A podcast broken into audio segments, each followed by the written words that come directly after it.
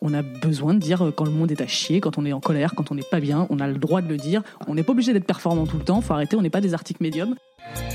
Bienvenue sur Nouvelle École, le podcast pour sortir des sentiers battus où je vais à la rencontre de gens passionnés au parcours atypique. Cette semaine, j'accueille Taous Merakchi, aussi connu sous le pseudonyme de Jack Parker. C'est son second passage dans Nouvelle École et on parle de son nouveau livre Lettre à l'ado que j'ai été. C'est un livre qui recoupe de nombreuses thématiques abordées dans Nouvelle École et dans lequel figurent beaucoup de gens passés par ce podcast. On revient donc sur les moments difficiles de l'adolescence et les leçons qu'elle en a tirées sur différents plans, les émotions, la communication, le besoin d'être accepté. Elle raconte beaucoup d'histoires, on parle de son enfance, de sa relation libre, tout ça dans une ambiance vraiment sympa. Pensez à vous abonner sur Apple Podcast ou toute autre application de podcast en cherchant Nouvelle École, c'est ce qui m'aide le plus. Et bonne écoute Un autre truc que j'ai envie de faire, et là on va voir si j'y arrive, c'est que j'aimerais bien euh, ne pas me dire dans, dans cette euh, discussion est-ce que ça va intéresser les gens sur Nouvelle École? Parce que c'est un, peu un, travers dans lequel je suis tombé, je trouve récemment. Je trouve que je structure mieux mes interviews, que c'est plus intéressant. Mais du coup, je me, je me surprends trop souvent à me dire est-ce que ce qu'on est en train de dire ça intéresse les gens qui écoutent? Alors qu'en fait, je me dis si ça m'intéresse, a priori, ça intéresse les gens qui écoutent. C'est ça. C'est le, truc le plus difficile à faire en tant qu'artiste, je crois. Eh ben, on y va. Bam Bienvenue, Taous Merakchi, sur Nouvelle École pour ta deuxième apparition. Eh ouais. Tu es la deuxième personne à faire un comeback. Mais en euh... que j'étais la première. Et non, tu n'es pas la première. Il y a eu un type qui s'appelle Alexandre Dana qui a une. Je me casse. Bah voilà. Merci pour cet épisode. Euh, donc Taous, tu es aussi connu sous le nom de Jack Parker. Tout à fait. Et tu avais sorti un livre qui s'appelait Le Grand mystère des règles, dont on avait longuement parlé. Et là, tu sors un nouveau livre, en tout cas un livre qui a été euh, rédigé sous ta direction, qui s'appelle Lettre à l'ado que j'ai été, mhm. que j'ai en face de moi, que j'ai également torturé, c'est-à-dire souligné, euh, oh, annoté. Euh. Tu ouf. Moi, je, fais ça avec les livres. Ah je supporte pas qu'on me dise que j'ai pas le droit de faire ça avec les livres. J'ai quand même donné. Ah non, ah non, c'est pas. Bah non, ah en plus tu l'as pas payé. c'est vrai. Je ne l'ai pas payé. Je l'ai reçu gratuitement. Ce sont les perks d'être un podcasteur.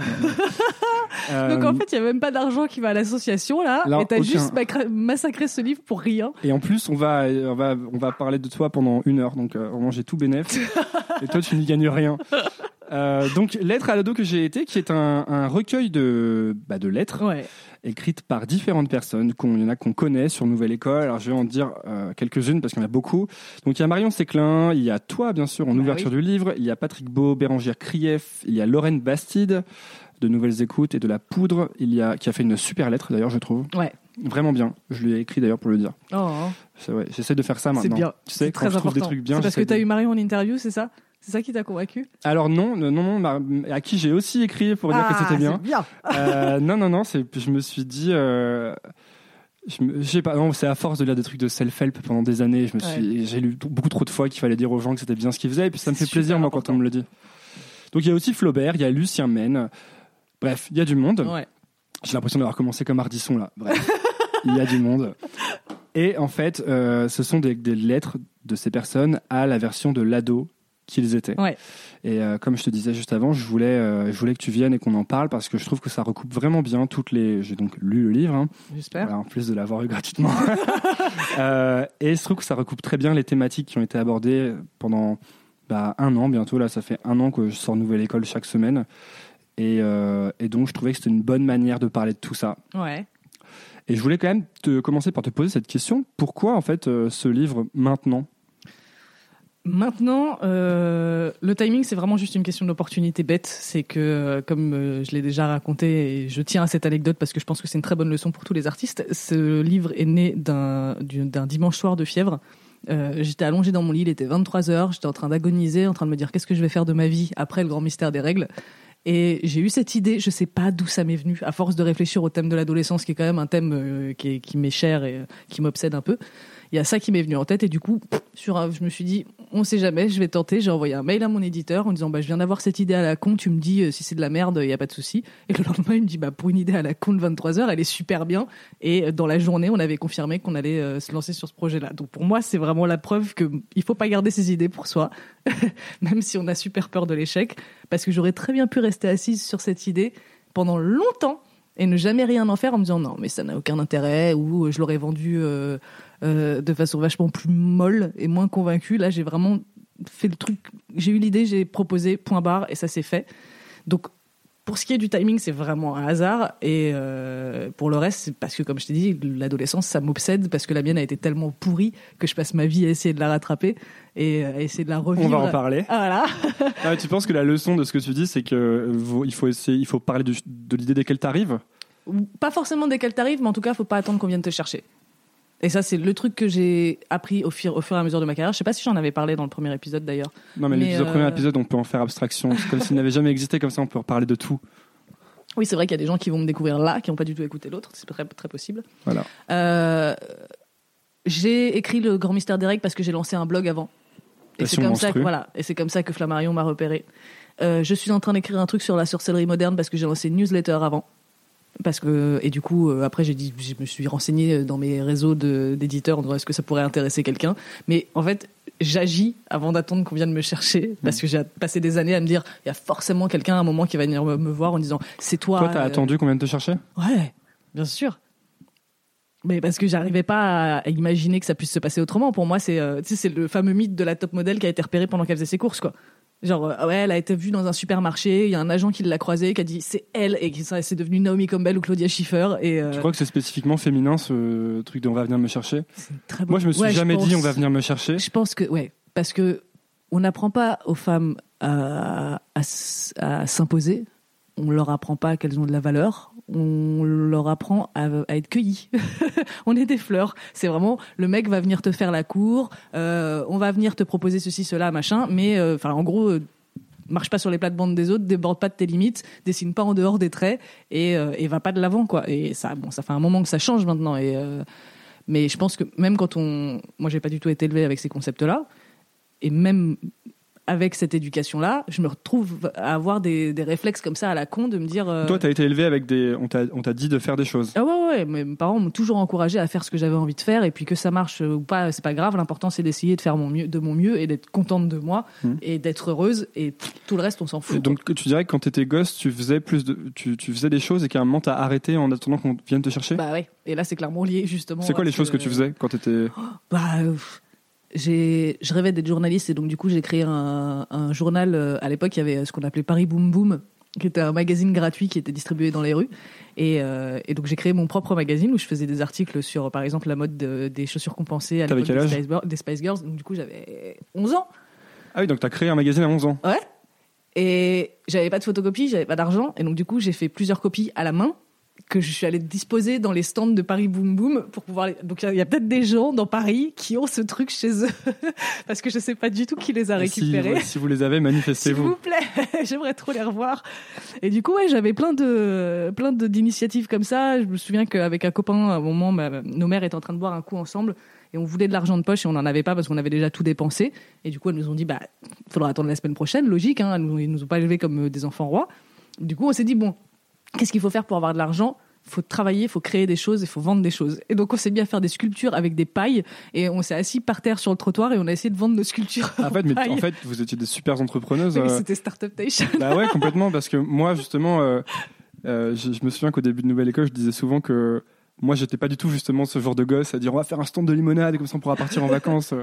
Mais c'est marrant parce que tu m'aurais posé la question à froid, je t'aurais dit que j'étais pas ce genre de gosse et c'est là, en parlant de ça, je me rends compte que si, j'étais complètement comme ça. Et pourquoi, tout, pourquoi est-ce que tu, on oublie alors et Moi, pourquoi est-ce que toi tu t'as moi c'est parce que j'ai été brimée et parce que pendant des années, on m'a répété que j'étais qu'une merde et que je ferais rien de ma vie et que j'avais aucune valeur, chose que je n'avais jamais entendue avant parce que j'ai été élevée dans un milieu très cool et très, euh, très pédagogique et très encourageant pour les enfants et sauf qu'en fait, je suis arrivée au collège et là, ça a été la descente aux enfers et euh, bah, à force d'entendre un truc tous les jours, euh, tu finis par le croire. C'est le collège vraiment. qui Ouais. a fait Mais vraiment, la, différence. la, la cassure a été tellement nette parce qu'en primaire, j'étais une enfant mortelle. J'étais le genre d'enfant chiante et insolente, mais tellement cool et première de la classe que du coup, tu peux pas la détester. Ouais. Tu vois, c'est tous les profs m'adoraient. Euh, si je tapais un mec parce qu'il m'avait fait chier et qu'il allait chialer, les profs lui disaient bah. Si elle t'a tapé, c'est qu'elle avait une bonne raison. C'était vrai, je portais jamais le premier coup. Hein Peut-être que lui te détestait. Ouais, mais euh, il, il se rendait vite compte que socialement, c'était pas, euh, c'était pas viable de me détester. c'était pas une bonne idée. Donc après, il y a eu perte de statut en arrivant au, ah au ouais, collège. ça a été violent parce que vraiment, j'étais, j'étais moi-même entièrement et euh, sans censure et sans. Parce que mes parents m'ont toujours encouragé, leurs amis aussi, le corps enseignant aussi, mes potes aussi.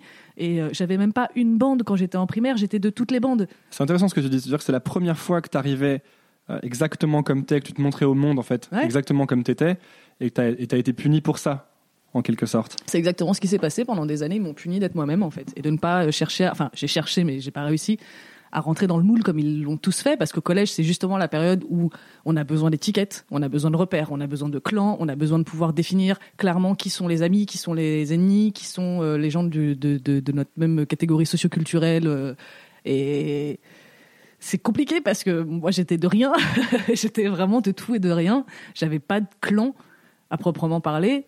J'avais plein de petites euh, originalités, plein de petits trucs qui faisaient que j'étais pas une enfant entre guillemets comme les autres, ce qui est une très bonne chose, je tiens à le dire. C'était quoi les Bah, comme euh, je, le, je, je le mentionne dans le bouquin, et c'est pas pour rien que je fais ce genre de truc aujourd'hui, mais je lisais des magazines d'ésotérisme, euh, genre Sorcellerie Magazine, je sais plus comment ça s'appelait, ou euh, Sort et, euh, enfin Rituel et Sortilège, ou je sais pas quoi. Je lisais ça en plein milieu de la cour. À un moment, j'ai de- voulu devenir bouddhiste, donc du coup, je sortais des statues de Bouddha que je mettais sur ma table quand on avait un contrôle. Je m'habillais pas du tout à la mode, j'avais des pantalons trop courts, les lacets défaits, les cheveux emmêlés, des vieux pulls tricotés dégueulasses, parce que je m'en foutais, c'était pas important pour moi. Euh, En tout cas, quand t'es arrivé, ça t'était pas important. non, mon plus grand, ma, ma- mon idole absolue, c'était Michael Jackson à l'époque où tout le monde écoutait Skyrock euh, dans mon lycée du, euh, enfin mon collège du 11e du coup. Euh, ils étaient tous en jogging et en Nike et euh, bah moi je faisais des chorégraphies de Michael Jackson et sauf que en primaire c'était hyper populaire et au collège tout le monde s'en foutait. c'était devenu moins cool parce que maintenant c'était juste Michael Jackson le pédophile, tu vois. Ouais, c'était en mauvais timing sur voilà, Michael Jackson. C'était pas, c'était pas le bon moment. Mais euh, mais voilà, j'étais fan de films d'horreur depuis toujours, euh, enfin de tous les trucs qui font peur, de tous les trucs macabres et morbides. Un dimanche idéal pour moi, c'était un dimanche passé à me promener dans les cimetières, à nettoyer les tombes. Mais parce que c'est ce que j'ai toujours fait avec mon père, ça fait partie des rituels que j'avais avec mon père, c'est qu'on se promenait dans les cimetières pour aller voir les chats errants. Parce que c'était calme et parce que euh, bah, je vis à Paris et que le Père Lachaise c'est quand même un des cimetières les plus cool euh, du monde. C'est vraiment un des endroits les plus calmes. En plus. Voilà, c'est hyper agréable et surtout c'est pas mal vu de se promener au Père Lachaise. C'est pas un petit cimetière de province où il y a vraiment des gens qui viennent se recueillir sur la tombe de leurs proches. Il y a vraiment de tout au Père Lachaise. et Il y a tellement de personnalités que c'est un lieu touristique. Donc on se sent pas. euh, C'est un bon rituel, ça. Enfin, ça devait être un bon rituel de se balader avec son père dans Mais le ouais, c'était génial. Parce que tu Et- peux vraiment, c'est un endroit où tu, du coup, vu qu'il y a, c'est silencieux, tu dois pouvoir parler ou en tout cas partager quelque chose de vraiment intime en fait. Bah ouais. Moi, je vais souvent euh, au cimetière. euh, ah là, j'exagère quand je dis souvent, parce que ça fait un moment que je suis pas allé, mais je vais au cimetière de temps en temps euh, m'asseoir et en fait, euh, c'est des moments agréables, quoi. Bah ouais. Moi, quand j'avais 20 ans et que j'étais dans la période dark, j'allais m'asseoir sur la tombe de Jim Morrison. Enfin, à côté, parce qu'elle est clôturée, on peut pas se mettre dessus. J'allais me mettre sur un mausolée derrière pour écrire des poèmes. En fumant des clopes. Et en jugeant tous ceux qui étaient. euh, Méchant avec toi. Non, même pas. En jugeant tous les touristes qui venaient se recueillir sur la tombe de Jim Morrison en Ah. disant Putain, les moutons, n'importe quoi. Alors que moi, j'étais là comme une connasse de poseuse, habillée comme The Crow, assise sur les marches. C'est eux qui devaient se dire, regarde. Mais euh, grave, c'était moi le cliché. Mais c'était une époque où j'étais tellement renfermée sur moi-même que j'avais aucune conscience de tout ça et que j'étais juste effacée du monde. J'en faisais plus partie. C'était quand j'avais 20 ans et vraiment toutes ces années collège, lycée, ça, ça m'avait ravagé et j'étais un fantôme, quoi. Que- J'avais bien ma place dans ce cimetière. Parce qu'il s'est passé quoi au collège Alors, qu'est-ce qui s'est passé au collège? Je m'allume une clope parce Ouais, que c'est un le- moment intense. Non, puis parce qu'on est sur un podcast. On, on- on arrive bien, on arrive assez proche des- de l'ambiance des émissions de télé. de- C'est exactement ce que j'allais dire. J'y travaille, hein, c'est petit à petit. J'ai l'impression d'être dans une parodie des inconnus. Pourquoi une parodie? Parce que je suis trop jeune pour avoir connu les vrais moments où ça Ah. fumait à la télé. Donc moi, j'ai vu les parodies. Mais non, moi j'ai, inconnus. moi, j'ai vu les, les, inter- les interviews de Jacques Brel euh, sur YouTube. Oui, voilà. Ça, c'est les meilleurs. En plus, Exactement. euh, Jacques Brel, euh, là, je viens de dire Jack Brel. Jack Brel.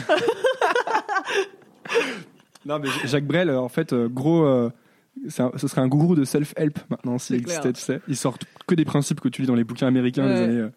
bref, du coup, collège. Mm. Donc je suis arrivée au collège euh,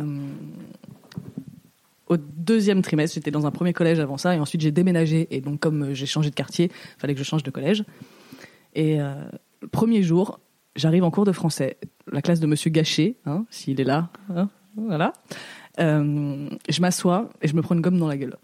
C'est marrant comme nom gâché pour, ton, Ouais, pour hein. ta- pour ton premier jour de collège. quand même, franchement, moi qui crois aux signes et euh, qui suis très spirituel, j'aurais dû me dire, ah, je peux changer de classe. Tu t'es pris quoi, tu m'as dit? Une gomme dans la gueule. Une gomme, ouais. Donc rien de terrible. Mais je me suis retournée, j'ai jeté un regard noir et j'ai protesté parce que bah, c'est comme ça que j'ai été élevée. Et Là, je me suis pris une pluie de projectiles sur la gueule et le prof a dit bah oh, calmez-vous, euh, c'est pas comme ça qu'on accueille une nouvelle élève, machin, bref, et on est passé à autre chose. Mais ça a été vraiment la première minute de mon entrée dans ce collège, je me suis pris des projectiles dans la gueule et ça n'a plus jamais arrêté pendant les quatre ans qu'on suivi.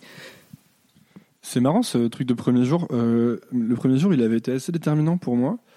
Je, me, je viens de m'en souvenir en fait quand tu dis ça.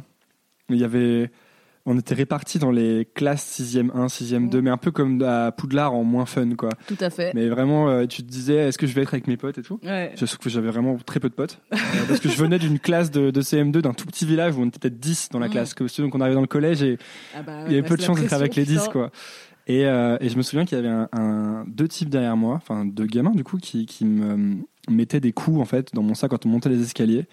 Et je sais pas ce qui m'a pris, mais je suis fier de moi avec le recul. Je me suis retourné et j'ai mis un énorme coup de poing dans le, le premier qui, qui est venu. Et ça, j'ai l'impression que ce truc a été déterminant pour la suite de mon collège. Tu Bah, sais, comme ça, si c'est vraiment de la meute en fait. Il faut que tu te détermines comme alpha et il faut que, faut que tu acceptes les défis qu'on te lance parce que sinon tu te fais niquer. Et moi, j'étais vraiment hein, mais... pas du tout alpha pour le coup. hein.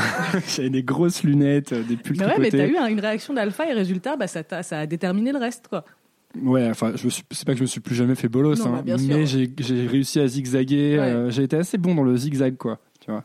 Mais j'en connais plein des comme ça justement, des gens qui ont été, euh, qui sont passés entre les mailles, qui ont été ni populaires, ni tyrans, ni euh, losers, et qui ont été vraiment juste, euh, je suis de passage, je me prends un coup de temps en temps, j'ai un moment fun de temps en temps, mais sans plus. Parce que pour le coup, je suis assez d'accord que, enfin, le, le collège pour moi c'était le, le pire moment, Ah le bah pire endroit. C'est là où les gens sont les plus cons et hum, c'est, c'est un, un environnement tellement violent, Ouais. je trouve. Avec le recul, je me dis si un jour j'ai des gosses, je sais pas si je vais avoir trop envie de les mettre dans un collège. Euh, c'est un truc qui me fait vraiment flipper parce que c'est dans mes projets euh, dans les, on va, dire trois années à venir, tranquillement. Hein. Mais euh, vous l'aurez eu en exclu sur Nouvelle École. on fait le point dans trois ans. Et, et c'est vraiment un truc qui me fait super peur de les qui vivent la même expérience que moi, quoi. Alors je sais, je pense que je serais plus vigilante euh, que ma mère l'a été, et en même temps, ma mère, elle est pas complètement à- en tort dans l'histoire parce que je lui ai beaucoup caché ce qui m'arrivait parce que je voulais pas l'emmerder. Ben voilà, c'est ça. Euh, D'où est-ce que la vigilance est, Bah, est vraiment utile? Parce que je pense que tous les parents de tous les temps se disent ça, je vais être plus vigilant. Il y a des trucs que tu vois pas. Bah ouais, mais en fait tu vois rien. Bah oui. Moi, ma mère euh, est, euh, que j'aime beaucoup, hein, mais je pense qu'elle a rien capté de la plupart des choses qui me sont arrivées quand j'étais parce que je le disais pas, et parce que les- les- à partir du moment où tu as 12 ou 13 ans, tu passes 90% de ta vie dehors avec d'autres gens, et, et puis que c'est ça qui est important en fait. Bah quoi. oui. Et surtout, ce que j'ai appris bien plus tard, en, parlant, en en parlant avec ma mère, que j'avais complètement occulté, c'est que je lui mentais. Je rentrais de l'école et je lui disais ouais j'ai joué avec machin, avec bidule, avec truc et ces gens n'existaient Pourquoi pas. tu lui mentais? Et je ne sais pas. En fait, je pense qu'il y a. Ma mère était dans une période de transition à ce moment-là, donc ça a été une période de chiante pour tout le monde.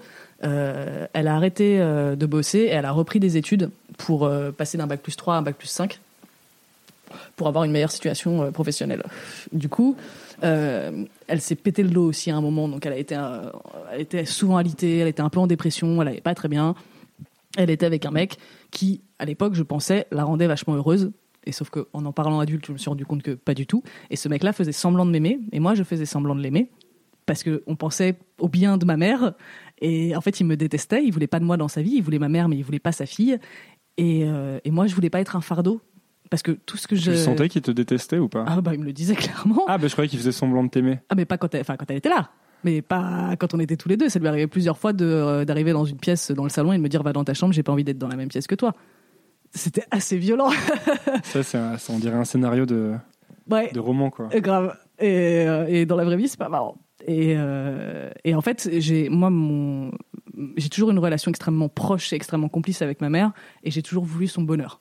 Et quand j'en parlais aux gens en disant ouais mon beau-père il est pas sympa avec moi, les gens, les adultes se disaient même mécaniquement que c'est juste une enfant qui est jalouse parce qu'elle a plus sa mère pour elle toute seule.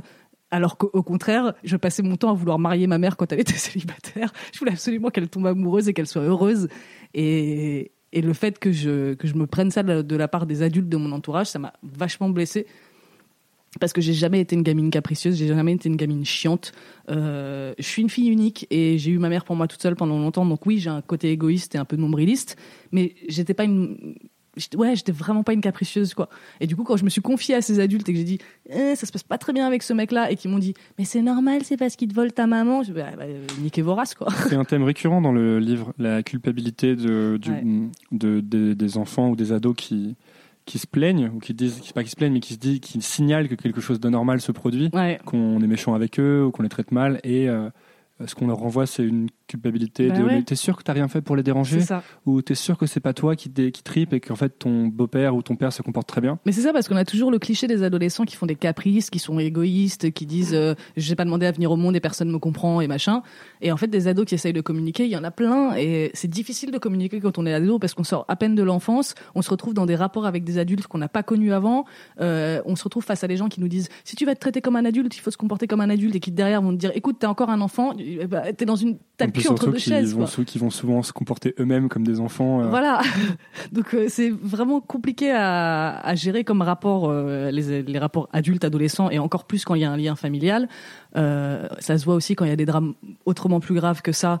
à quel point les parents peuvent oublier le bien-être de leur enfant parce qu'ils sont dans le déni absolu de alors s'il y a des attouchements, s'il y a euh, une violence quelconque euh, physique ou vraiment très très dure, il y a tellement de cas de parents qui croient pas les enfants ou qui essayent de mettre le truc sous le tapis. Pourquoi, à ton avis? C'est difficile, je suis pas psy, donc c'est chaud, mais je pense qu'il y a, il y a une grosse part de culpabilité de un parent qui a failli à son enfant et qui a pas joué son rôle et qui, Qui du veut coup pas que les autres le sachent, voilà, et qui assume pas du tout l'idée de pas avoir pu protéger son enfant. Il y a euh, l'idée que l'enfant puisse fabuler et que euh, d'un coup euh, il, donne une image d'une personne à laquelle on tient et qu'on estime qui est monstrueuse et qu'on n'arrive pas à faire face à ça. J'imagine par exemple une mère qui apprend que son mari, euh, donc le père de ses enfants, a touché un de ses enfants. Ça doit être extrêmement difficile pour une mère de se dire putain l'homme que j'aime, avec qui j'ai passé toute ma vie, avec qui je dors la nuit, fait ça à notre enfant. Je n'ose pas imaginer le, bordel que ça doit être pour tout le monde dans l'affaire. Bah, à part lui, parce que voilà, on va pas non plus avoir trop de peine pour ces gens-là. Mais euh, c'est des sujets qui sont hyper compliqués. Et du coup, là, nous de l'extérieur, quand on entend parler d'un drame comme ça, on sait qui est la mauvaise personne, on sait qui est la bonne personne. C'est évident, il y a un crime. Quand on est dans des schémas comme le mien, par exemple, qui sont plus subtils, c'est hyper difficile de, euh, de légiférer là-dessus et de dire euh, qui a tort, qu'est-ce qu'on qu'est-ce qu'on aurait fait, qu'est-ce qu'on aurait dû faire, qu'est-ce que Est-ce que c'est pas 95% des situations, des Bah choses, ouais. euh, des zones grises voilà, où en fait personne ne fait rien de. exactement. Et en fait, même, euh, je, je trouve qu'il y a un parallèle avec aussi les. Euh, par exemple, moi, j'ai eu beaucoup de mal à, à- j'ai eu beaucoup de mal à m'expliquer l'échec de ma dernière relation amoureuse. Ouais. J'ai eu vraiment énormément de mal à, à comprendre et à- parce que c'est une zone grise. Et en fait, euh, j'ai envie de. Il y a des jours où j'ai envie de, de blâmer l'autre personne à 100% et des jours Ouais. où je me dis mais en fait c'est que de ma faute, je suis vraiment qu'une merde. Et, et en fait, euh, je me rends compte que c'est un entre-deux impossible. Et je trouve que l'impossibilité, c'est- très dur à accepter. Vraiment, ça pour moi, là, je pense que j'en sors, tu vois. Ça fait un moment quand même que c'est fini, mais j'en sors à peine. Parce que c'est cette impossibilité de mettre le blâme sur Mhm. quelque chose ou quelqu'un de spécifique. Bah ouais, qui- c'est hyper dur. Ouais. Parce que c'est, on a tellement l'habitude d'avoir noir ou blanc, noir ou blanc, Mais méchant. surtout que tout est comme ça. Mais oui, Tu et grandis tu avec regardes des films, avec des exactement. bouquins, voilà, avec des- c'est genre euh, les gens se séparent parce que euh, il y a eu tromperie, parce qu'il y a eu trahison, parce qu'il y a eu violence, parce qu'il y a eu machin. Alors que même dans ces cas-là, dans la vraie vie, c'est pas aussi simple que ça. On le sait. Euh, c'est pas parce qu'il y a des violences domestiques qu'on se dit oh non il m'a tapé, du coup je vais partir. Non, c'est hyper compliqué pour les victimes de partir, même de se rendre compte qu'elles sont victimes de quelque chose. Et, euh, et ça, c'est des choses qu'on ne montre pas. C'est euh, vraiment, on est dans, le, dans des trucs hyper tranchés, hyper. Enfin, c'est des petits compartiments faciles, bien clos, bien, bien, bien limités et bien cloisonnés. Et la vraie vie, c'est pas ça. C'est qu'une énorme zone grise. Ouais, bah, il y a des choses qui les montrent. récemment, je lisais. Le problème, c'est que quand je lis des trucs comme ça, après, ça me. Je lisais euh, Vernon Subutex. Et euh, pour le coup, je trouve que Virginie Despentes, c'est, euh, elle, est, elle est que dans les zones grises. Ouais. Et euh, du coup, c'est très dur à lire. Je trouve, j'adore. hein, vraiment, je, je, je les bouffe comme si c'était Ouais, Harry, Po- mais comme si c'est- c'était Harry Potter. Mais c'est difficile, quoi. J'en sors un peu. Ouais. J'ai envie d'aller me faire un tour, marcher, m'asseoir, me dire bon, est-ce que je- ça vaut vraiment la peine, tout ça, parce que c'est quand même très noir comme, Bah, comme portrait. Ouais. Mais c'est important d'avoir ces, représentations des zones grises, justement, et j'ai l'impression que c'est en train d'exploser dans plein de médias, ce qui est cool, parce qu'il y a de plus en plus de gens qui ont fait ce constat et qu'on on en parle vachement plus de manière euh, officielle, on va dire, euh, quand on parle par exemple de consentement. On a arrêté de dire que consentement c'est juste oui non et euh, que le viol c'était seulement euh, tu te fais agresser par un inconnu dans une ruelle alors que dans la grande majorité des cas c'est beaucoup plus compliqué que ça et ça on en parle enfin Euh, on parle enfin de viol conjugal aussi par exemple qui est un truc dont on ne parlait pas du tout il y a quelques années qui était même légal Ça a été Ouais. retiré du code pénal il y a pas très avait longtemps. L'obligation de couche, enfin de partager le. Ouais, c'est ça. C'est vraiment le devoir conjugal. J'avais vu ça en droit civil euh, Une catastrophe. à l'époque. Donc, euh, enfin, voilà, on fait, on fait pas mal de progrès là-dessus. Mais du coup, oui, ces, ces zones grises, elles sont hyper difficiles à, à gérer parce qu'en plus, il faut les gérer sur le coup, puis après, puis encore un peu après, puis encore un peu après, puis toute ta vie, en fait, tu passes ton temps à refaire le bilan avec tout ce que tu apprends au fur et à mesure et tu reviens Tu sans arrêt. retraites les problèmes. Voilà. Et à chaque fois, tu dis Ah, ok, d'accord, ça y est, c'est bon, je l'ai. Et puis cinq ans plus tard, tu fais Ah, mais non Ok, cette fois, c'est bon, je l'ai. Puis cinq ans plus tard, tu recommences. Et c'est sans cesse comme ça. Et du coup, faut accepter. Et je pense que c'est un truc qu'on devrait faire dès l'adolescence accepter le fait de ne pas savoir, accepter le fait de ne pas comprendre, accepter le fait de ne pas avoir de réponse. Parce qu'il y a tellement de choses auxquelles on n'a pas de réponse, ou alors en tout cas pas de réponse définitive, et qu'il y a très peu de certitudes dans la vie. Je crois que la seule certitude qu'on ait finalement, c'est qu'un jour on va mourir. Le reste, on ne sait pas. Ça peut changer. Tout est, tout est, tout est en mouvement. Et, euh, et à l'adolescence, c'est difficile parce qu'on est sûr de tout.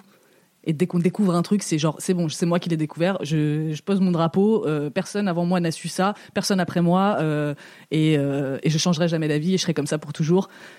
Et sauf que pas du tout, en fait. C'est l'effritement des certitudes euh, qui est compliqué. Ouais. Un peu comme quand, pour moi, quand, quand tu réalises que tes parents sont pas des super-héros. Oui. Donc moi, quand moi, par exemple, mon, mon père, c'était ça a toujours été mon héros. En plus, il n'était pas là, donc j'avais Ah bah fantasmé une sorte de Bah super-héros vraiment omni- omnipotent, tu vois. Ouais.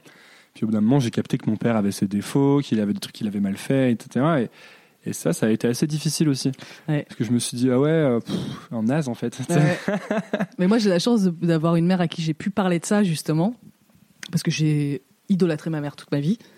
Et un jour, je suis passée de l'autre côté, j'ai idolâtré mon père, et comme ils étaient séparés et que mon père n'aimait. Enfin, Pourquoi t'es passé de l'autre côté? Je vais te- t'expliquer. Ok. En fait, mon père et ma mère se sont séparés parce qu'ils étaient vraiment, vraiment, vraiment pas faits pour être ensemble. C'était le jour et la nuit. Donc c'est très bien qu'ils se soient séparés. Et euh, mon père avait beaucoup d'animosité envers ma mère.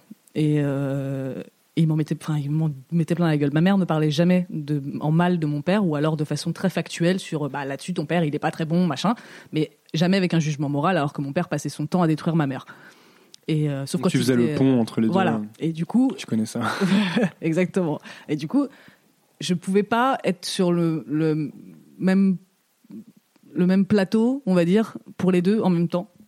Et quand j'ai arrêté d'idolâtrer ma mère, c'est parce que j'ai idolâtré mon père. Et du coup, comme j'idolâtrais mon père, ma mère est devenue une personne que je méprisais.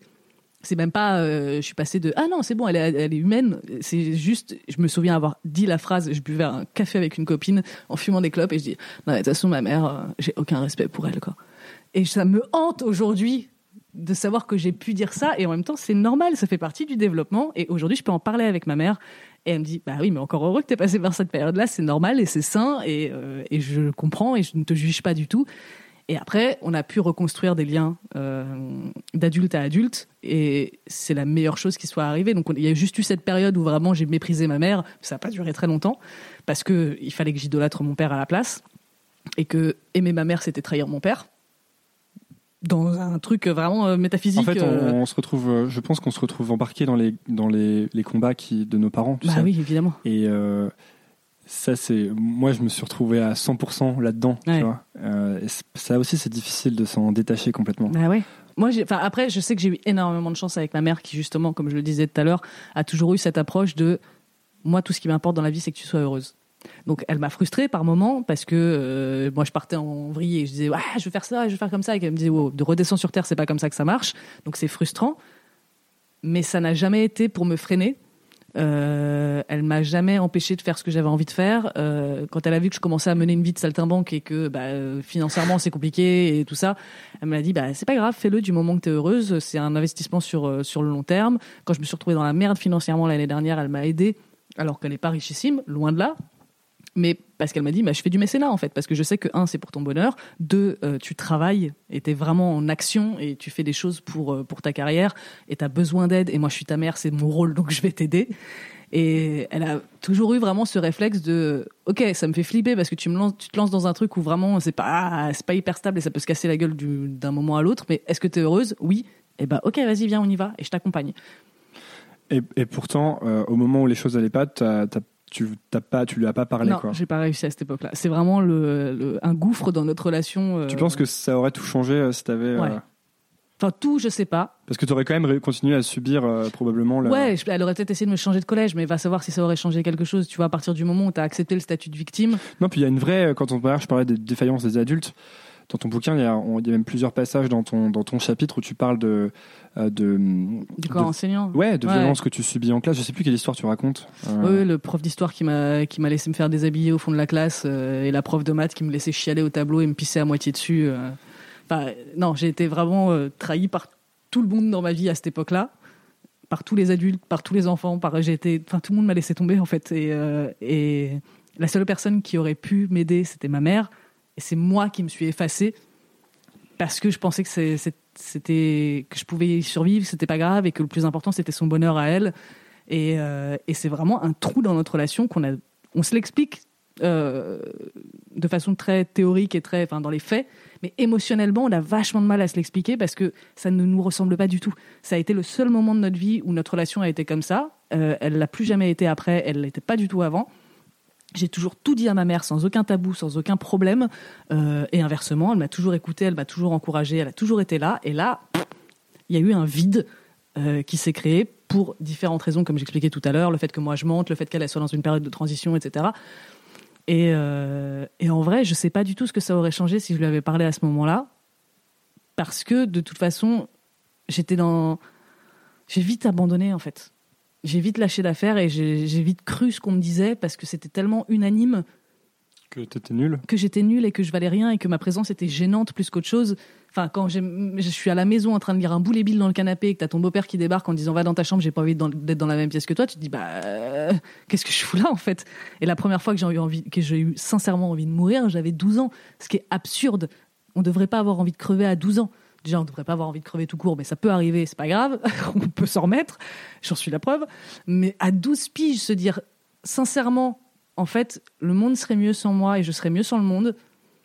Et je me souviens, c'est toujours un peu dans le dans l'excès. Hein, moi, j'aime bien euh, la théâtralité. Euh, il y avait une machette, mais genre tu sais les trucs de jungle, la Indiana Jones, là un coupe coupe dans la cuisine qui appartenait à mon beau-père qui avait récupéré ça je sais pas où. Il y a toujours un truc comme ça qui traîne chez toi. voilà. Et, euh, et j'étais seule à la maison et je l'ai attrapé et j'ai pointé la lame sur mon ventre et j'ai commencé à appuyer en me disant allez tu prends une grande inspiration et cette fois c'est terminé et j'étais prête à appuyer et là j'entends la porte d'entrée qui s'ouvre et euh, ma mère et mon beau-père qui rentrent et qui disent ouais t'as vu les aubergines elles étaient en réduction c'était trop cool machin nanana j'ai reposé la machette je me suis assise dans le canapé j'ai rouvert ma BD comme si de rien n'était je les ai accueillis avec un grand sourire comme si j'avais pas vraiment pensé à me suicider deux minutes plus tôt. Hmm. enfin, j'étais vraiment seule. Je me suis isolée complètement. Et c'est ça qui a, qui a créé, euh, dans le livre, tu dis euh, méfie-toi de la colère. Ouais. C'est ça qui a créé bah la colère. C'est ces années-là, enfin, 4 piges et plus, parce que ça s'est pas vraiment arrangé au lycée, même si c'était différent. Mais 4 piges et plus de ça, c'est comment ne pas avoir les boules, quoi. Comment ne pas être en colère, comment ne pas avoir à la rage contre tous ces gens qui ont laissé faire et qui ont fait. Parce que contre les ados, à la limite, c'est pas parce que c'est des ados qu'il faut les dédouaner et dire ah mais non mais c'est des enfants les enfants sont cruels. Non on sait très bien ce qu'on fait à cette époque-là. Faut arrêter de hein. Ça, c'est un truc qui me rend ouf et c'est un truc que ma psy m'a appris à dire aussi parce que j'avais trop tendance à dire encore eux ça va parce que c'était des enfants et à chaque fois elle me reprend elle me dit non non non non non non. Les enfants sont pas si cons. Les enfants sont pas si inconscients de ce qu'ils font surtout quand ils ont 12 13 ans et euh, donc je suis en colère contre eux, évidemment, mais encore plus contre les adultes qui nous encadraient, qui étaient censés me protéger et qui n'ont rien fait et qui ont même parfois encouragé ce qui se passait, comme ces surveillants qui se marraient en disant allez c'est bon c'est terminé, laissez-la tranquille après m'avoir vu me faire péter la gueule pendant cinq minutes quoi. Genre, ils les ont laissés se défouler en disant allez c'est les enfants ils se bagarrent c'est normal. Et puis au bout d'un moment ça devenait vraiment trop violent. Donc là ils se disaient oh on va peut-être intervenir. Mais en attendant moi c'est bon c'était mort. J'avais pris euh, une baigne c'était déjà trop mais j'en avais pris 15 quoi et euh, le nombre de fois où j'essaye de, de, dénoncer en disant mais euh, vous voyez bien qu'il s'est passé un truc devant vos yeux et que les profs me disaient oh mais ça va c'est bon on ne va pas en faire tout un plat sérieux et même sans ça hein, ça m'est arrivé en cours de natation cours de PS je fais une crise de tétanie dans l'eau je commence à me noyer. C'est quoi une crise de tétanie C'est quand tu as tes muscles qui se tétanisent et qui se ah. bloquent et du coup tu deviens tout rigide. Voilà, c'est une espèce de crampe généralisée et du coup bah, tu peux pas bouger, quoi. Tu n'as plus le contrôle de tes muscles et quand tu es dans l'eau, c'est un peu con parce que tu en as besoin. Et j'ai commencé à me noyer et le prof, il m'a regardé en disant arrête ton cinéma, Taous, c'est bon. Et il a fallu que ce soit le maître nageur de la piscine qui débarque avec sa perche pour me sortir pour qu'enfin je sorte de l'eau parce que le prof était persuadé que je faisais semblant. Ça aussi, le truc des enfants qui font semblant, ça me rend ouf. Bien sûr qu'il y a des enfants qui font semblant, mais au bout d'un moment, quand je suis en train de faire gloup et de te regarder livide avec les, les lèvres violettes, peut-être qu'il faut que tu te bouges de cul, hein. Hmm. Donc, euh, Et en fait, ah, ça tu... m'énerve. ah ouais, parce que j'aime bien, parce que le premier chapitre, vraiment, Ouais, c'est vraiment, page, j'essaye de page numéro 1 du livre, marqué Méfie-toi de la colère. Non, mais quand je te dis que c'est vraiment un problème sur lequel je bosse en ce moment, c'est ouf à quel point. Donc, je suis en train de serrer ton micro là. Donc tu n'es, tu n'es pas encore, enfin, Ah non, non, non, c'est pas fini. Ça vient, en fait, ça fait que commencer. C'est-à-dire que j'ai conscience de cette colère depuis longtemps, mais j'ai conscience de, de, de ses ravages et de son in- inutilité aujourd'hui depuis peu de temps, justement en thérapie, où ma psy m'a dit, en fait, là, elle vous a sauvé la vie, cette colère, effectivement, mais là, elle a plus de raison d'être depuis un moment, en fait, et elle me freine plus qu'autre chose. Donc il faut que je m'en débarrasse, mais c'est chaud! euh, dans, ah dans quelle mesure elle a pu te freiner? Bah, parce que tous mes rapports sociaux se font dans, la, dans le conflit. Enfin, pas une fois que, que j'ai une amitié qui est établie ou euh, une relation amoureuse. Je suis pas, au contraire, je suis quand même assez cool. Mais quand je rencontre quelqu'un, mon premier réflexe, c'est de jouer à la bagarre. Je vais être dans l'agressivité. Donc, je vais pas mettre des patates dans l'épaule. Ça, je l'ai fait quand j'étais plus jeune. Tu sais, les gens chiants qui te poussent et qui t'insultent et qui te tripotent juste pour t'embêter parce que, ah, c'est marrant, tu réagis. Ça. Je hais ça aujourd'hui, mais parce que j'ai été ça, mais il y a longtemps. Mais maintenant, ça va être plus verbal. Ça va être, je vais te toiser, puis je vais te faire deux trois vannes, et euh, parce que je ne sais pas comment faire autrement. Donc j'apprends petit à petit. Euh, maintenant, ce que j'essaye de faire, c'est de faire un compliment. Quand je rencontre une personne, si je trouve qu'elle a des beaux yeux ou des belles chaussures ou qu'elle sent bon, bah, ça va être la première chose que je vais dire. Je vais dire, oh, enchanté, putain, tu sens trop bon. Mais c'est sincère, hein, j'invente jamais de compliments parce que faut pas déconner non plus. Si j'en ai pas, bah, j'en fais pas. Il y a des gens comme ça, tu peux pas les complimenter. Et j'essaye d'inverser la tendance et de commencer sur une note positive parce que sinon, je suis, enfin, mon mec peut en témoigner, euh, c'est le dernier à avoir vraiment subi cette, cette partie de moi, mais en relation amoureuse, j'ai toujours été comme ça au début. Il faut vraiment abattre mes murailles, mais pendant longtemps. Il faut travailler à la pioche pour que enfin je sois gentille, pas dans le sens où je suis. Enfin, je suis pas méchante, c'est-à-dire que je tape pas, j'insulte pas, euh, je dis pas, euh, je dis pas de gros mots, euh, je suis suis pas un tyran, mais je vais être dans, comme j'ai un petit côté lascar, j'ai un petit côté racaille, bah, je vais être dans ce genre de, de rapport-là. Et, et je vais te renvoyer sans arrêt, sans arrêt, sans arrêt, pour voir si vraiment tu vas persévérer, si vraiment tu mérites que je te laisse entrer. Il faut que tu me prouves que Et tu es donc il y a des de gens qui vont abandonner. Bien sûr. Tu dirais que ça t'a, empêché de, d'avoir, enfin, est-ce que ça t'a bloqué des opportunités ou ça t'a, Non, je pense pas. Je pense pas parce que de toute façon, je suis quelqu'un d'hyper difficile dans mes relations proches. Je laisse pas rentrer les gens de n'importe comment, mais là, c'est pas, c'est pas juste pour me, enfin, c'est partie du- d'une envie de me protéger évidemment, mais aussi parce que je suis exigeante. Euh, surtout depuis que euh, bah, enfin, je vis à Paris, euh, j'ai une carrière qui fait que je rencontre énormément de gens tout le temps, qui eux-mêmes connaissent plein de gens. Enfin, on est tout le temps dans un flot de gens non-stop. Donc, tu es obligé de faire le tri au bout d'un moment, de faire attention à qui tu laisses rentrer, surtout quand tu as une personnalité un peu publique, parce que même à mon échelle, il y a des gens qui cherchent à, à s'imposer dans ta vie. euh, s'imposer dans quel, dans quel sens? Bah, ils vont te trouver cool, ils trouvent ton travail cool, et du coup, ils estiment que ça leur donne le droit d'être ton pote. Ah oui, Tu vois je commence à reconnaître. un peu. Voilà. Et c'est pas méchant du tout, et c'est pas mal intentionné. Et j'ai rien contre le fait d'avoir des rapports cordiaux et que euh, euh, au bout d'un moment tu croises trois, quatre fois la même personne, tu la reconnais, c'est cool et on s'entend bien. Mais calmos quoi, commence pas à me faire des sous-entendus sur ma relation, euh, sur des trucs intimes que je t'ai pas dit directement à toi. Euh, à rentrer dans mes DM en me disant euh, ah euh, alors comme ça t'aimes bien ça si tu veux on peut aller boire enfin genre ils vont me voir boire du cidre alors, ah, moi j'en ai je connais une super adresse pour aller boire du cidre ça te dirait qu'on y aille on ne se connaît pas Hein? On ne se connaît pas, stop. Euh, je- si j'avais envie de rencontrer des gens comme ça, je serais sur un site de rencontre. Je suis sur aucun site de rencontre. C'est pas pour rien. Et, euh, et le nombre de fois où j'ai entendu des gens me dire aussi ah ouais j'ai rencontré machin elle m'a dit qu'elle était euh, que, te- que vous étiez amis Et je fais, euh, tu veux dire machin la personne que j'ai vue deux fois dans ma vie en soirée à qui j'ai vaguement fait la bise et les gens s'utilisent les uns les autres pour euh, montrer patte blanche dans ce genre de milieu en fait. Parce que quand tu arrives et que tu connais personne il faut que tu justifies ta présence en disant je connais machin machin machin et machin et du coup si la personne en face euh, a confiance en ces gens là elle va t'accepter plus facilement On est toujours sur la problématique de vouloir être accepté. voilà. Et je comprends cette démarche. J'ai, je l'ai utilisée à une échelle un peu différente parce que moi, je, je me sens jamais légitime et je suis persuadée que tout le monde me déteste. Donc, du coup, euh, je, je- j'arrive pas en me disant, hé, on est trop potes parce que pff, non, je suis sûr que si j'arrive, juste je souris, ils vont me dire, ah, comme si j'étais une espèce de, de bout de merde sur leurs chaussures. ça va mieux, je travaille là-dessus. j'ai des très très gros problèmes d'estime de moi. C'est pour ça aussi que j'ai cette euh, ce personnage. Jack Parker, c'est mon alter ego, c'est une version un peu exagérée de moi-même, mais ça reste moi-même. Et que j'ai un peu ce côté euh, euh, hautain et, et que je fais des blagues sur je suis la reine du monde et ce genre de trucs parce que j'ai besoin de niveler par le haut. Parce qu'en réalité ce que je pense c'est l'inverse total. Et je suis obligée de ça a été une, façon pour moi de mieux vivre ça, de me mettre dans un personnage de quelqu'un qui a super confiance parce que c'est la fameuse expression anglaise de fake it till you make it. Tu fais semblant jusqu'à ce que ça devienne vrai et ça marche Tu très trouves bien. que ça fonctionne? Ouais, bien sûr, bien sûr. Mais voilà, j'ai fait semblant d'avoir confiance en moi pendant des années dans mes rapports sociaux et aujourd'hui j'arrive dans une soirée. Bah, à l'intérieur, je suis pas forcément à l'aise, mais euh, ça se voit pas d'une et de deux, j'arrive à créer des liens et à échanger avec des gens que je connais pas, alors qu'avant c'était le truc le plus paralysant du monde, quoi. Mais parce que j'ai vécu tout ça et que quand tu as vécu tout ça, déjà quand tu l'as pas vécu, c'est difficile. En plus, quand tu as vécu tout ça, bah, c'est hyper compliqué de se dire euh, je suis légitime, j'ai ma place dans le monde et je ne suis pas une sous-merde. Des choses simples, hein, mais pas faciles à intégrer. Du coup, là, pour, le, pour la question de la colère, tu disais que Mm. tu. C'est quoi les trucs que tu as mis en place Je me perds, pardon. Non, non, non, t'inquiète pas. Les trucs que j'ai mis en place. Euh, Mais ça m'intéresse parce que justement, j'allais te demander quand tu dis méfie-toi de la colère, où t'en étais par rapport à la colère. euh, J'en suis au début, début, début. Là. Ouais, mais c'est intéressant. Non, mais de toute Et façon, en je fait- pense que souvent, on est, tu sais, souvent les, c'est un truc que je dis pas mal, mais on croit trop que les gens écrivent des livres parce qu'ils sont experts d'un truc, Ouais, alors qu'en fait, tu écris un livre justement pour pouvoir y réfléchir. Exactement.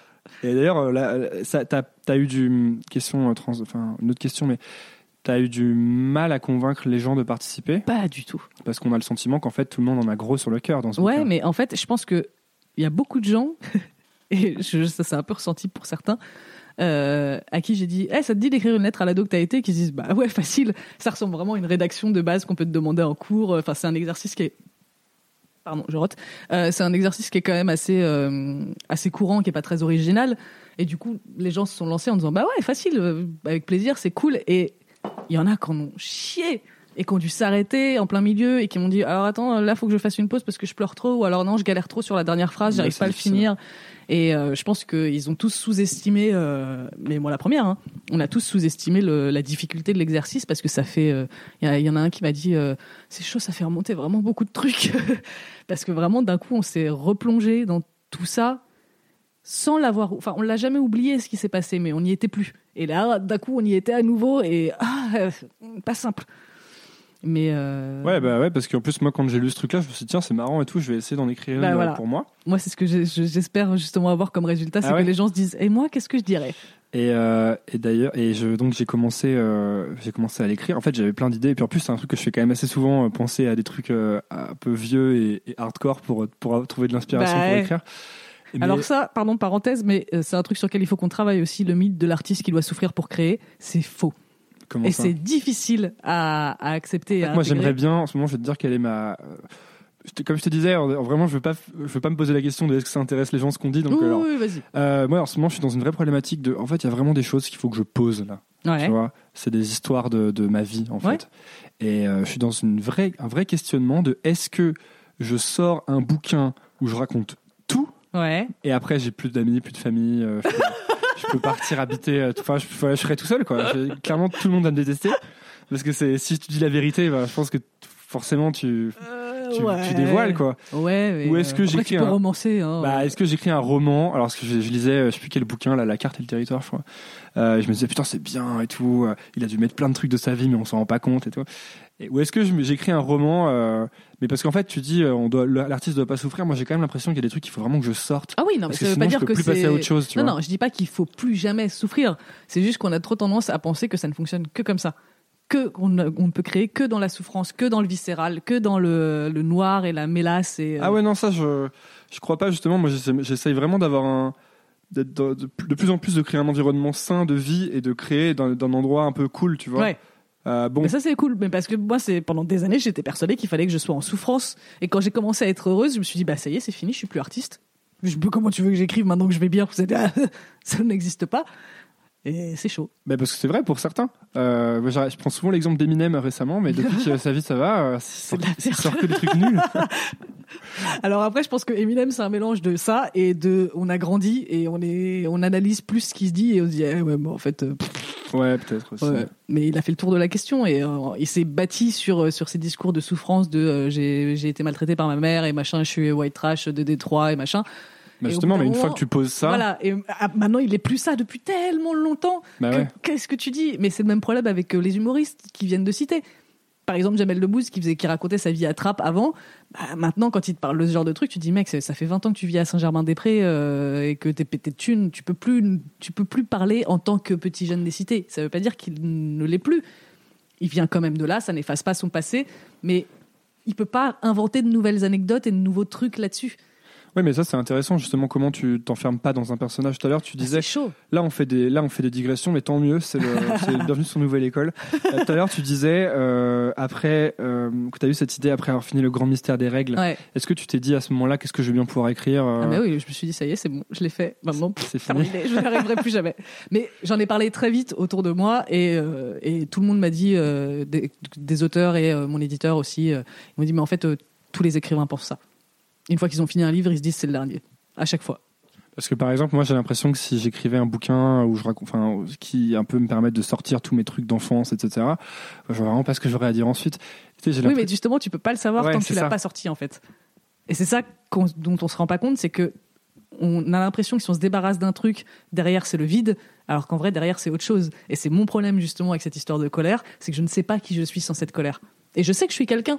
Je sais qu'il y a quelque chose derrière que je suis pas que ça et que si je m'en débarrasse, euh, je vais pas disparaître et je vais pas devenir quelqu'un de nul.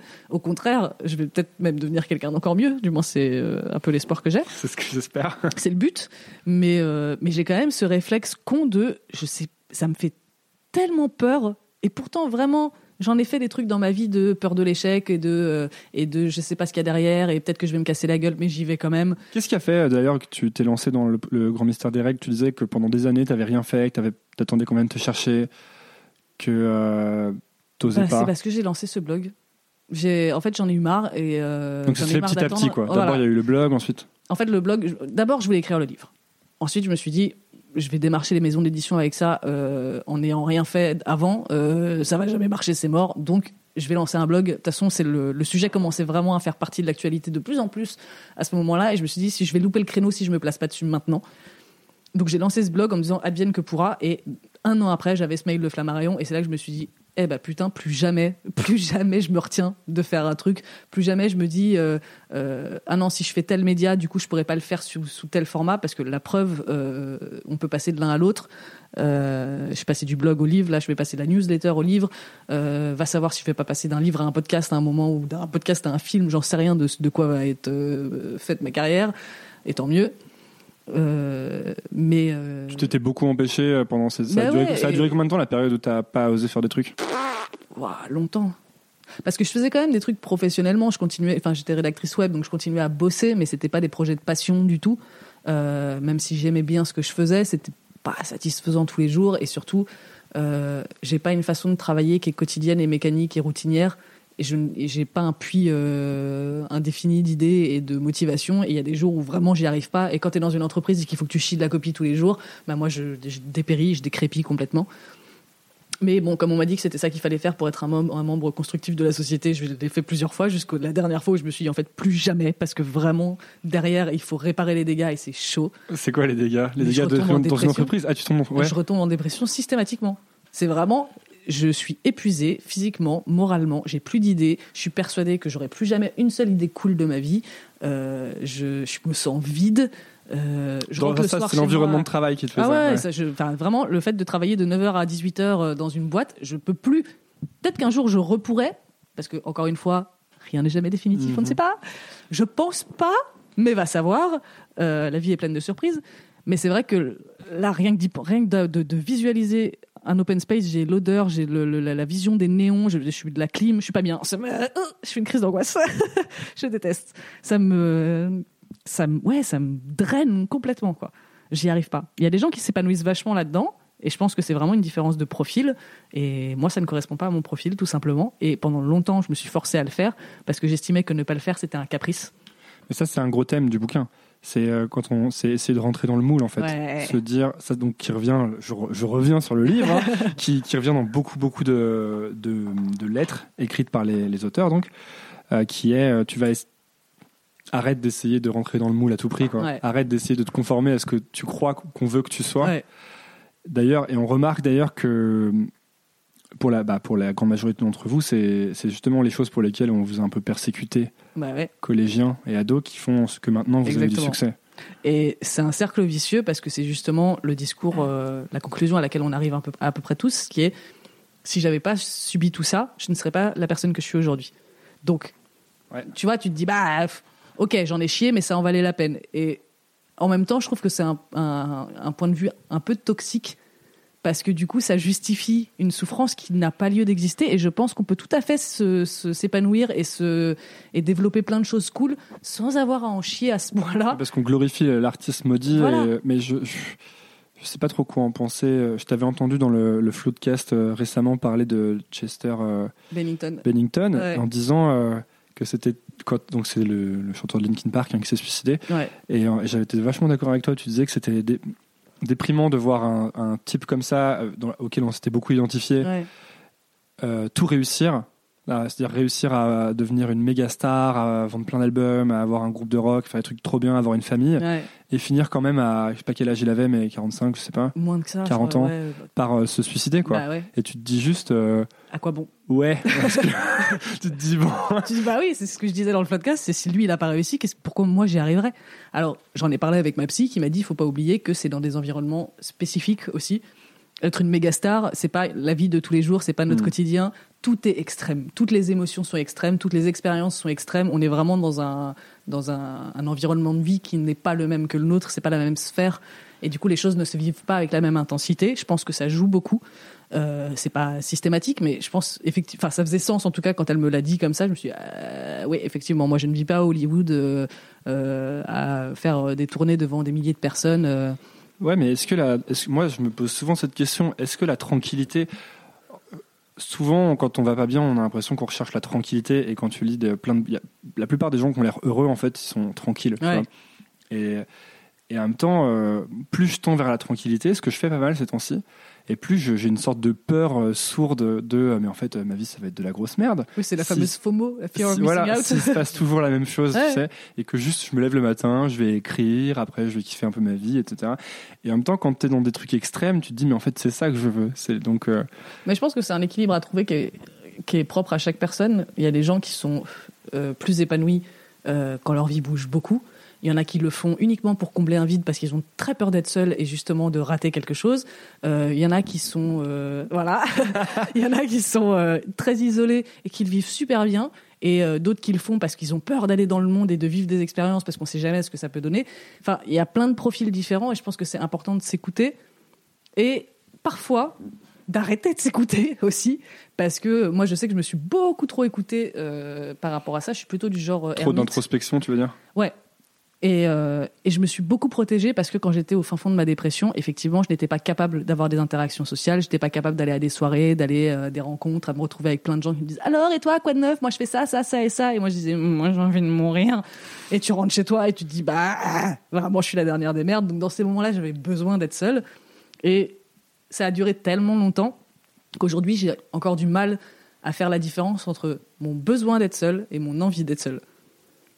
C'est quoi la différence? La différence, c'est que si, j'ai envie d'être seule, c'est parce que vraiment, ça va me rendre heureuse, c'est cool, je vais, c'est mon choix. Si j'ai besoin d'être seule, c'est parce que il y a un truc qui me fait peur, il y a un truc qui me bloque. Alors parfois, il faut que j'écoute ce besoin parce que effectivement, je vais, sinon je vais me confronter à quelque chose qui va être extrêmement désagréable. Mais la plupart du temps, c'est parce que j'ai la trouille. J'ai la trouille d'aller de sortir. Il y a des, jours où j'ai encore peur, ne serait-ce que d'aller acheter des clopes. L'idée même de descendre de chez moi et de faire trois rues, c'est de l'angoisse absolue. Et là, je me dis, ok, ça, j'en ai plus besoin. J'ai plus besoin de me protéger de ça. Euh, j'ai passé ce stade-là. Je sais très bien que ça, ça va très bien se passer, qu'il va rien m'arriver. Euh, je suis capable d'y survivre. J'ai les armes pour aujourd'hui. Mais j'ai encore ce réflexe de l'époque où j'étais pas assez armée pour ça et où je me suis vraiment complètement retranchée sur moi-même. Et je suis là dans cette quête un peu de. euh, il faut que j'arrive à me bouger le cul et à, à savoir quand, quand c'est important de le faire pour moi. Comment tu sais quand est-ce que c'est important? Bah, je sais pas encore. je crois que je, ouais, je sais, j'arrive pas encore à, à identifier vraiment. euh, Parce que moi, je me dis souvent euh, que, en fait, quand j'ai peur, généralement, c'est que c'est important. Le problème, c'est que ça, c'est en, en théorie, je dis beaucoup ça. si j'ai peur, c'est que c'est important, Ouais. tu vois. Après, le problème, c'est que quand arrive le moment où j'ai peur, je dis ouais, non, mais j'ai peur, mais c'est parce que c'est pour autre chose, tu Ouais. vois. Et j'arrive pas, j'arrive pas toujours à, Bah ouais. à m'appliquer mes propres. euh, Bah, ça. mes Bah, propres règles. hein.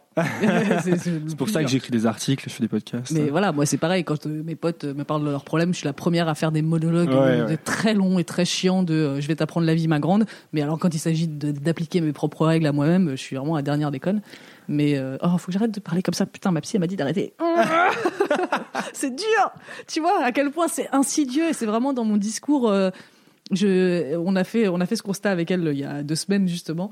De le champ lexical que j'utilise, c'est toujours un champ lexical de mort, d'échec, de, euh, par exemple, quand elle, elle va me dire, il faut transformer ou il faut changer quelque chose. Moi, je vais dire, ouais, il faut que je le tue. Je dis, mais non, c'est pas rien que ça. Tu Ah vois, ouais. je suis dans une disposition de ah, tout est fataliste, tout est, euh, tout est sombre, tout est tranché, et c'est un champ lexical qui est négatif. Euh, et surtout en français, tuer, ça a pas. Tu vois, en anglais, on utilise vachement kill pour euh, Terminer un programme, par exemple. voilà, exactement. Alors qu'en français, tuer, c'est tuer. Quand on tue quelque chose, il y a vraiment une fin absolue. euh, Tu crois que c'est important, ça, de, le, le champ lexical, les mots que tu utilises bah le- ouais, c'est vraiment super important. Et depuis que j'en ai pris conscience, je me rends compte vraiment à quel point mon champ lexical est tout pourrave. La dernière fois, je... Ah putain, Ouais, c'est sans fin. Hier, je- on marchait avec un pote et je lui disais euh, que je suis fatigué. En ce moment, parce qu'en ce moment, je suis fatigué, quoi. Je, je pense qu'il faut que je fasse un petit break. Ouais. Et euh, je disais, ouais, je suis fatigué, je suis fatigué. Puis, euh, je sais pas, je, je le fais plus aussi bien. Là, faut vraiment que. Et puis, il me disait, ouais, mais aussi, euh, si t'arrêtes pas de te dire que t'es fatigué, euh, tu vas être fatigué. Ouais. Et moi, ça m'a trop énervé. Je Ouais. me suis dit, ah, putain, mais j'en peux plus des gens qui disent ça. Pareil. Ça me fait penser euh, aux gens quand euh, j'allais pas bien qui me disaient, non, mais si t'arrêtes pas de dire que tu vas pas bien, euh, tu vas pas aller bien. Et en même temps, dans un sens, il y a de la vérité aussi Ouais, là-dedans, quoi. Tu vois, c'est exactement ce que je te disais sur euh, selon les profils, selon les périodes de ta vie, il y a des trucs qui marchent, il y a des trucs qui marchent pas. Un dépressif, tu vas pas lui dire mets-toi un coup de pied au cul, sors, ça va aller, remue-toi. C'est parce qu'il en est pas capable. C'est une maladie. On, c'est beaucoup plus compliqué que ça. Quelqu'un qui va juste pas bien, effectivement, tu peux le pousser au cul.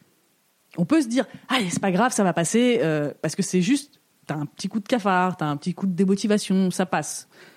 T'es pas dans le même registre, tu vois.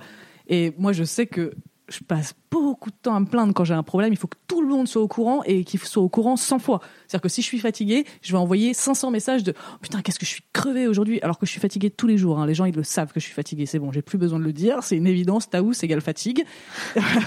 mais, euh, mais du coup, d'un côté, je trouve que c'est important d'exprimer ses émotions, quelles qu'elles soient, et qu'on vit dans une société qui a tendance à rejeter les expressions négatives. Euh, on a besoin de dire quand le monde est à chier, quand on est en colère, quand on n'est pas bien, on a le droit de le dire. On n'est Ah pas ouais, obligé d'être voilà, on n'est école-là, pas obligé ouais. d'être performant tout le temps. Faut arrêter. On n'est pas des articles médiums. Euh, ça commence à me saouler cette histoire de euh, non mais euh, le bien-être et puis euh, lève-toi tous les matins à 6 heures et puis salut le soleil et ta race. Putain, j'ai envie de dormir, laisse-moi. Euh, faut s'écouter, oui. Et encore une fois, il y a des moments où faut arrêter de s'écouter. Et faut faire la différence entre chouiner pour euh, se trouver des excuses et se faire plaindre et chouiner parce que tu as besoin de le sortir. Et ça, c'est chaud. Je sais pas, moi, je, pour le coup, le truc de pas se plaindre, je crois que c'est vraiment. euh, Je trouve que je me plains beaucoup, tu vois. Ouais. Je suis souvent en train de râler, moi. J'adore râler Mais parce que je trouve ça drôle, en fait. Mais en oui, C'est aussi une partie de mon humour, c'est de faire d'être toujours cynique sur des trucs. mais et pareil. les gens le voient pas dans Nouvelle École parce que je suis gentil et bienveillant. mais en vrai, je râle. Et, euh, et, et là, j'ai un petit. euh, j'ai fait un truc à d'article médium. C'est que j'ai un petit bracelet, tu vois, qui est Tu là. claques Non, non. Ah. Dès que je me plains, c'est voilà. Non, non, non. C'est qu'en fait, euh, je, le, je m'en sers pour des quand je veux remarquer des choses. Et du coup, là, quand je me plains et que je me sens me plaindre, je change le, le, le truc de, de bras. Je change et je me dis et ça me fait juste me euh, prendre conscience de quand je me plains, tu vois. D'accord. Alors c'est un peu la dixième fois que j'essaye ça et généralement ce qui se passe c'est qu'au bout de trois jours je le jette genre ah putain j'en ai marre c'est vraiment une vie qui me fait chier est-ce que je vais à me plaindre tu vois mais euh, mais bref je fais ça Non, mais c'est ça aussi, il faut faire attention aux contraintes du bonheur parce que avec tous ces trucs de self-help et compagnie, il y a plein de gens qui donnent des règles Ouais. et des trucs et des rituels et des machins. Et du coup tu te retrouves à te mettre la pression toute la journée de alors attends faut que je change mon bracelet de place. Et puis là j'ai mis ce pied gauche. Et puis alors que j'avais dit que je mettais le pied droit. En fait c'est la euh, pression d'avoir l'impression que tu vis pas bien ta vie. Voilà. Tu la vis pas encore mais c'est encore une, une histoire de vivre selon les règles. Ouais. C'est est-ce que je vais avoir une bonne note sur 20 à la fin de ma vie? Ouais. Est-ce que je vais on va me dire bah t'as été bien productif. Ça t'as bien produit. Bah ouais. Et ouais, moi je suis dans une remise en question de tout ça, qui d'ailleurs un peu euh, compliqué, parce que des fois je me lève le matin et je me dis, euh, mais à quoi bon ouais. tous les trucs Bah, le pire, c'est. Ouais, je sais a les matins qui sont difficiles, c'est ceux où je me dis alors là, qu'est-ce que je vais faire? Bah, je vais me lever, je vais aller me laver, je vais me faire un café et je vais m'habiller et je vais aller faire ci et après demain faudra refaire pareil et après demain faudra refaire pareil et là je me dis mais j'ai pas envie ça me saoule. Alors qu'en vrai il y a plein de jours où je me pose pas la question de ce que je fais ou pourquoi je le fais je le fais et point barre c'est automatique. Mais quand tu commences à flipper de faire des trucs normaux tu perds complètement le contrôle du reste en fait. Il y a plus de qu'est-ce que je fais pour mon bonheur? Qu'est-ce que je fais pour mon malheur? Qu'est-ce que je fais pour ceci? Qu'est-ce que je fais pour cela? C'est juste qu'est-ce que je fais? Point. Et pourquoi je le fais? Et là tu pars dans un truc complètement un trip existentiel à la con et tu te perds parce Bah, qu'il n'y a pas de réponse quoi. Justement, je, moi, je suis beaucoup revenu de la question euh, pourquoi ces derniers temps? C'est que j'en ai un peu marre de demander pourquoi à tout, tu sais. ouais. Parce que pourquoi, ça te fait toujours chercher la réponse dans le passé en plus. bah ouais. Toujours en train de te dire, mais pourquoi je vais pas bien? Mais parce que mes parents, ils étaient comme Ouais. ça. Et, et en fait, il n'y a pas de solution à ces trucs. bah non. Et j'essaye plus de me dire, euh, ok, comment, tu vois, enfin, qu'est-ce que je fais du Mm. coup et J'en arrive à des trucs très bateaux euh, récemment, mais c'est des trucs, en fait, si c'est marrant, euh, c'est c'est cool de le faire. bah ouais Et c'est à peu près tout ce qui guide ma vie ces derniers temps, tu vois. Est-ce que c'est fun? Est-ce que, euh, est-ce que c'est, est-ce que je me sens bien, tu vois? Ouais Mais bon, j'ai conscience de pas avoir révolutionné le monde du self-help en disant ça là. je voulais parler d'un dernier truc, ouais et tu me dis si on peut en parler. Parce qu'il y a un truc qui revient beaucoup dans ce bouquin, c'est l'amour, et c'est, euh, euh, on voit bien que tous les gens quand ils étaient ados, ils étaient comme, euh, comme je suis encore. Ils, ils- en fait, ils- tu crois que tu ne te suffis pas à toi-même. ouais Et du coup, ce que tu cherches dans l'amour, c'est bah, la- l'autre l'autre Ouais. partie, quoi, ce qui va te compléter et qui fait qu'enfin tu vas te sentir bien et que, ouais et que ça vaudra le coup. Et alors, si je ne m'abuse, euh, et tu me dis si on peut en parler ou pas, tu es dans une relation libre. Oui. Est-ce qu'on peut en parler? Oui Cool Parce que ça, ça m'intéresse énormément. euh, parce que j'ai l'impression que pour être dans une relation libre, donc une relation libre, euh, euh, est-ce qu'on peut définir euh, rapidement? Est-ce que tu peux me définir? Alors, c'est un couple qui s'autorise à aller voir ailleurs, à avoir d'autres rapports sexuels avec d'autres personnes. Après, selon euh, les couples et les règles, euh, enfin, ça diffère vachement. Il y en a qui s'autorisent euh, des relations amoureuses, et là, on va parler plutôt de polyamour. Nous, on est vraiment dans un truc charnel euh, de nos cœurs sont, mono- sont monogames, on est en relation l'un avec l'autre. On n'a pas d'autres relations avec les gens, mais par contre, on peut avoir des rapports sexuels avec d'autres personnes. euh, à la condition évidemment de prévenir ces personnes-là parce qu'on n'est pas des connards non plus. On, on énonce clairement les règles dès le début de ça n'ira pas plus loin, tu ne prendras pas plus de place, il y a une personne qui a cette place-là que tu n'auras pas. Sauf si jamais euh, il y a quelqu'un qui te retourne le cerveau, on n'est pas à l'abri de ça, on sait très bien que ça peut arriver. Hein, mais C'est pas angoissant ça, par exemple bien sûr que si, c'est angoissant. Euh, Et euh, autre chose, en pratique, ça arrive du coup d'avoir les relations sexuelles avec d'autres personnes Oui. Ok.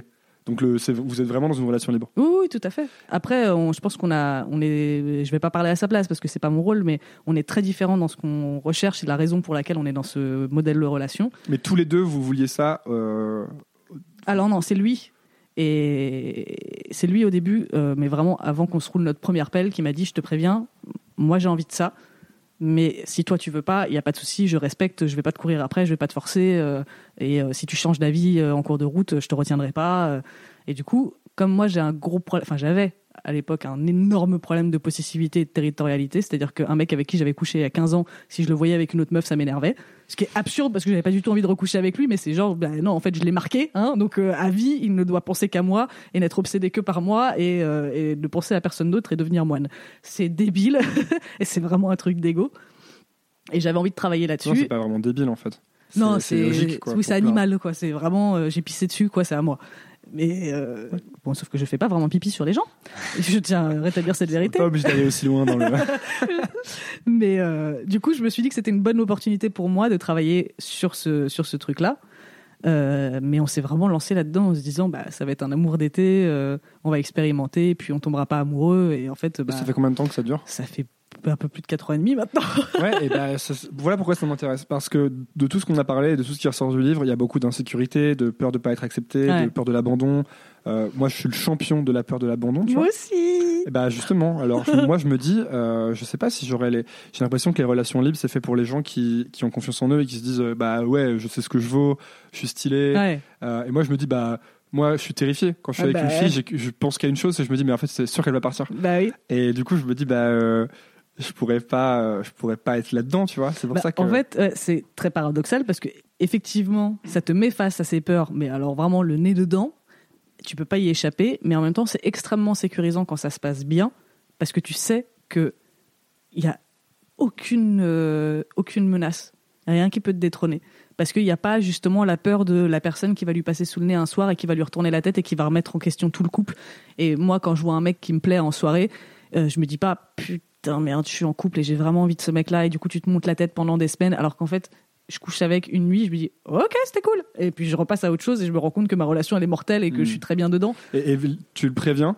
Enfin, vous vous dites quand vous couchez avec une autre personne? Alors lui, moi je veux pas qu'il me dise. Pour moi c'est sa vie intime, c'est sa vie privée, ça le regarde. Je veux pas être au courant. Euh, Donc tu veux pas en fait toute sa vie privée en fait? Tu veux lui laisser une sorte de jardin. Ouais, euh, mais parce que en fait, on est un couple, c'est deux individus, c'est pas un nous, c'est pas une entité, et je pense que c'est très important de garder ça cette individualité. parce qu'il y a plein de gens qui vont te dire un couple c'est un nous. Voilà, et moi ça c'est un truc que, que je n'aime pas et qu'il n'aime pas non plus et qu'il il aborde même. Ici c'est vraiment euh, extrême. Donc euh, on s'est on a fini par se rejoindre là-dessus après avoir fait face à nos peurs parce qu'on on en a tous les deux. Lui, il avait super peur de devenir un nous et moi j'avais peur de ce rejet du nous au début parce que je me dis bah euh, en fait je comprends pas, il veut pas que je fasse partie de sa vie et j'ai fini par comprendre que c'était pas du tout ça le problème et que c'était effectivement ce côté bah, on est des êtres humains libres euh, on vit nos expériences propres, chacun dans notre coin. On a nos vies, on a euh, nos relations, on a tout un tas de trucs en dehors de notre couple. Notre couple, c'est un truc mortel, c'est un cocon qu'on a au milieu de nous deux et qui n'appartient qu'à nous. Mais on n'est pas que ça. Et on existe sans ça. Et c'est pour ça qu'on est super énervé, par exemple, quand on, quand il y en a qu'un de nous deux qui est invité à une soirée. Parce que les gens partent du principe que si l'un est invité, bah, l'autre y sera aussi. Parce qu'ils invitent une personne du couple pour représenter le couple. Et ça, ça m'énerve à chaque fois parce que je me dis, mais putain, non, invite-moi en mon nom propre, pas en tant que meuf 2. Et lui, inversement, pas en tant que mec 2. Donc c'est assez sain en fait. C'est que vous, c'est un peu la résolution du problème que tu, qu'il y a toujours dans le livre, qui est euh, euh, que les gens sont pas assez tout seuls et Ouais. qu'ils s'aiment pas assez. En fait, Bah ouais. vous essayez de construire un truc où vous vous aimez chacun assez individuellement Exactement. pour pas avoir être toujours. euh, Voilà. Euh, mais dépendant de l'autre, c'est ça? Exactement. Mais moi, par exemple, mon syndrome de l'abandon, c'est un gros, euh, je vais pas dire problème dans notre couple parce que c'est pas un problème, mais c'est un truc qui est présent. Et il y a plein de moments où je le sollicite parce que je suis en angoisse et que lui, il peut pas me rassurer à ce moment-là parce qu'il fait un truc X ou Y ou que lui-même, il n'est pas en état euh, psychologique parce qu'on peut pas toujours être le soutien d'une personne. Et où là, ça part en vrille parce que je me dis, bah ça y est, il m'aime plus, il m'abandonne, c'est horrible. Et que lui, ça fait quatre ans et demi maintenant qu'il me, répète tout le temps à quel point il m'aime et je sais euh, rationnellement à quel point il m'aime, je le vois et j'ai jamais été aimé comme ça de ma vie et inversement, je pense, je pense que vraiment ce qu'on partage, c'est magnifique. Que ça dure toute notre vie ou pas, je m'en branle le fait que on le vit là et que c'est vraiment chouette. Et euh, quand je suis en angoisse, j'ai du mal à voir ça. C'est-à-dire que là, je t'en parle parce que je vais bien et du coup, je suis capable d'en parler. Mais quand je suis en angoisse on m'abandonne et on m'aime plus, ça n'existe plus. Tout est effacé. Tout ce qu'il m'a dit, tout ce que tout ce que je sais de nous s'efface complètement et je me retrouve face à mon gouffre sans fond. Et encore une fois, ma psy, c'est ce qu'elle m'a expliqué et elle a vraiment pas tort là-dessus, c'est que c'est pas à lui de le remplir ce gouffre. C'est à personne d'autre de le remplir. Il y a que moi qui peux le combler. C'est-à-dire que je, je sais même pas, je, enfin, je vais pas le remplir en fait, je vais le condamner tout simplement parce qu'il ne peut pas être rempli. Comment tu fais pour le condamner? C'est, j'arrête de d'essayer, de- enfin, de, d'écouter ces appels là, de j'ai faim, j'ai faim, j'ai faim et euh, et de me concentrer sur ce que je sais, sur ce qui est rationnel, sur ce qui est palpable et de ne pas céder à l'irrationnel de euh, parce que enfin quand je me, réveille un matin en me disant bah c'est bon mon mec va me quitter il me déteste ça n'a aucun fondement. Et il suffit que j'envoie un texto à mon mec pour qu'il me dise mais t'es débile ou quoi Euh, enfin il me parle pas comme ça heureusement. Mais euh, pour qu'il me rassure immédiatement et que je me dise mais pour, pourquoi je suis partie aussi loin alors qu'il y a rien? Il y a vraiment rien qui a provoqué ça c'est juste un sentiment d'un coup de j'étais fragile psychologiquement et du coup je suis partie en vrille sur un sujet à la con et euh, j'en ai fait sa responsabilité et comme lui il m'aime et qu'il veut que je sois heureuse il va prendre une partie de cette responsabilité et essayer de me rassurer. Mais au bout d'un moment il faut que je comprenne et que lui aussi comprenne parce que du coup il se retrouve dans une position de sauveur alors que c'est pas mon putain de sauveur c'est mon mec quoi. C'est pas pas mon psy c'est pas ma mère euh, c'est mon mec.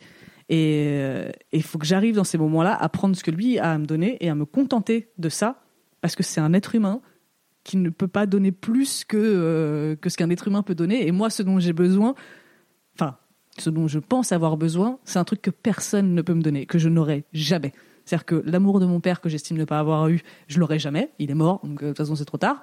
Euh, euh, ces années collège où j'aurais aimé être adulé de tous, enfin même pas adulé, juste accepté, toléré, euh, je les aurai jamais. Les hommes importants, les figures paternelles de ma vie qui ont foiré, eh ben, elles ont foiré, elles seront jamais. c'est bon, j'ai 30 piges maintenant, j'aurai plus jamais de figure paternelle, c'est terminé. Je peux pas réparer tout ça, je ne peux pas l'annuler et recommencer Je peux juste construire autre chose et me contenter d'autre chose euh, et trouver mon bonheur ailleurs. Et sauf que c'est hyper difficile de se dire putain, c'est comme la dépression. Encore une fois, c'est tu sais qu'il y a qu'une personne qui peut t'en sortir, c'est toi. Ouais. T'es la seule personne à pouvoir agir sur ça en allant demander de l'aide, en prenant un traitement potentiellement, en faisant les étapes nécessaires pour pouvoir aller mieux. Euh, Bah, Il y a un sentiment d'injustice qui est dur Bah à laisser partir, quoi. voilà, parce que et je pense que c'est pour ça aussi que j'ai attendu professionnellement qu'on me tende la main et qu'on vienne me chercher, parce que toute ma vie je n'ai attendu que ça, c'est que quelqu'un vienne s'occuper de moi. Et en fait, bah c'est moi que j'attendais. C'est moi qui dois m'occuper de moi. Et sauf que moi, bah elle a pas envie parce qu'elle a envie qu'on s'occupe d'elle. Donc euh, on se Bah, retrouve tu à le fais quand même, tu le fais avec les bouquins notamment. Voilà. Donc euh, je, je trouve petit à petit des mécanismes et des façons de faire le deuil de C'est ce que ça, tu dis d'ailleurs, euh, tu dis, euh, tu dis ça. Allez, je te cite. non, enfin, je vais pas trouver en fait. Mais euh, tu sais, tu parles de, de créer et euh, de que c'est de créer qui t'aide à te sortir de tes trucs. Ouais, je trouverai pas la, la citation parce que Oui, j'ai mal fait mon travail de journaliste. ouais. euh. non, bah ça c'est l'armée de loup-garou. Eh, c'était marrant ça d'ailleurs. Euh, Ouais, Ouais. ça doit être ce paragraphe-là. Tu vas réussir. Ah, à tu vas euh, su- continue- sublimer tout le mal qui t'a été fait pour le voilà, transformer c'est ça. en énergie créatrice. C'est ça. Ça valait le coup d'arrêter le podcast pendant 10 minutes pour euh, lire 5 mots. Non, mais c'est vrai que la, la- la notion de sublimation, c'est un truc que ma mère m'a appris très tôt pour le coup. De, euh, j'avais écrit un vieil article sur Mademoiselle à l'époque où euh, la série, la saison 1 de Girls était sortie, c'est dire c'est sa date. Parce que je trouve que c'est ce qu'a fait Lena Dunham. Alors je suis vachement revenu sur ce que je pense de Lena Dunham depuis, euh, parce que je trouve qu'humainement euh, elle est nulle à chier, mais ça c'est un- une autre question.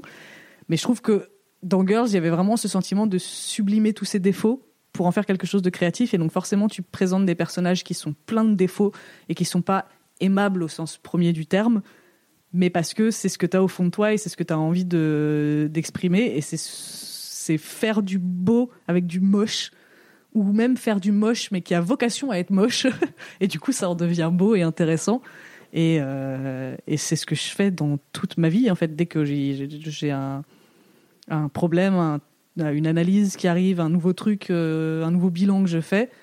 J'essaye de l'intégrer soit dans mon boulot soit dans ma vie personnelle soit les deux euh, de voir ce que je peux en tirer et euh, et puis advienne que pourra quoi. Et surtout je pense que plus j'avance et ça je, pense que c'est aussi une question d'âge mais plus plus j'avance plus je me dis allez je m'en uns.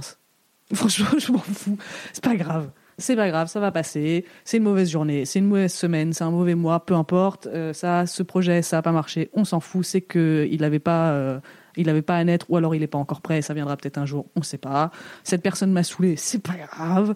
Euh, parce que du coup je peux me retrouver à être vénère pendant trois jours parce qu'une personne m'a bousculé dans le métro quoi. Alors que cette personne, elle m'a bousculé, elle a fait trois pas, elle a oublié mon existence. Moi, pendant trois jours, je vais être là en train de... Et je me pourris la vie, moi, pour un truc de merde. Mais il y a plein de moments comme ça où je me laisse bouffer par des trucs et je m'en veux. Et du coup, c'est sans fin parce que déjà, je me laisse bouffer par le truc, donc c'est long et c'est chiant. Et après, en plus, je m'en veux de m'être laissé bouffer, donc je me, je me flagelle encore un coup en disant Ah, qu'est-ce que je suis nul. hein. Et après, je vais pleurer chez ma psy qui me dit Non, mais euh, faut arrêter les conneries. Et je repars en disant Ah oui, c'est vrai, faut arrêter les conneries.